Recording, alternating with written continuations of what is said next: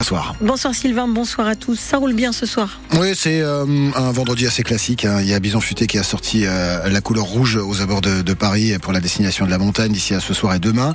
Euh, circulation bah, de, de, de vendredi classique, oui, sur la pointe de Caux avec du monde sur sur la forêt de Montjon, le secteur Ruel, la remontée vers Montivilliers, la Brec. On a du monde aussi sur la Sud 3 à Rouen.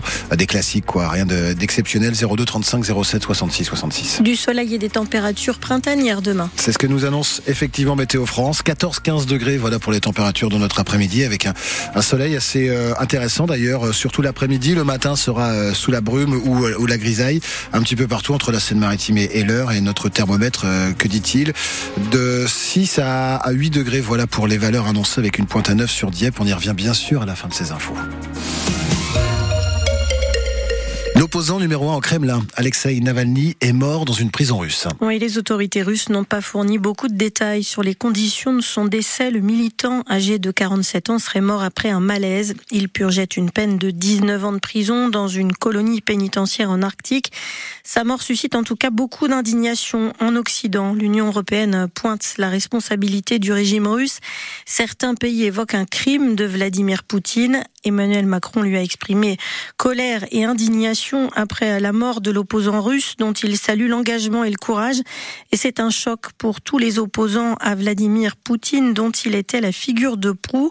Olga Prokopieva est la présidente de Russie Liberté, une ONG de défense des droits humains qui œuvre à promouvoir la démocratie en Russie. C'est une grande tragédie. Il était dans des conditions de détention extrêmement difficiles, totalement euh, isolé, euh, constamment placé en plus dans des cellules d'isolement euh, à conditions encore plus strictes que la prison déjà en elle-même. Et il faut pas oublier qu'il avait été victime d'un très grave empoisonnement, qu'il avait même conduit dans le coma. Son état de santé était déjà très fragile. On n'a aucun doute que tout cela a été fait exprès pour le pour le tuer. L'objectif de Poutine était de le de le tuer. Il est parvenu. C'est un assassin et on le sait depuis déjà longtemps. Il continue à assassiner ses opposants. Il continue à assassiner des euh, simples civils euh, en Ukraine tous les jours. Et euh, nous demandons aussi, et il est encore plus important de le demander maintenant, qu'il soit reconnu illégitime. Il y a des élections, des pseudo-élections en Russie le 17 mars. On peut plus considérer comme président un assassin qui bafoue sans cesse les lois, qui bafoue sans cesse les libertés et qui assassine tous les jours. Olga Prokopieva, la présidente de Russie Liberté. Sept migrants ont été retrouvés dans le faux plancher d'une camionnette ce matin vers 10 heures à bord du ferry qui assure la liaison entre Dieppe et New Haven. Ce sont les marins du bateau qui ont entendu les coups frappés par les clandestins. Six hommes et une femme dont deux ont été trouvés inconscients. L'équipage a prodigué les premiers soins avant l'arrivée en Angleterre où ils ont été pris en charge par les secours. Une enquête judiciaire est ouverte après la mort d'une femme hier soir au rond-point de Netreville à Évreux. Il était 17 heures quand une femme de 45 ans a été renversée par un tracteur routier. Elle est décédée sur place malgré l'intervention rapide des secours. Le chauffeur du poids lourd est en garde à vue, mais on ne connaît pas encore les circonstances précises de l'accident. Un incendie s'est déclaré ce matin chez Biostim à Gonfreville-Lorcher, près du Havre. Le feu s'est déclaré dans la fosse de stockage du bois.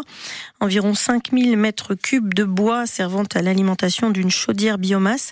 Il n'y a pas de risque de propagation, aucun blessé, mais le feu couvre toujours et les opérations d'extinction pourraient prendre du temps, indiquent les pompiers.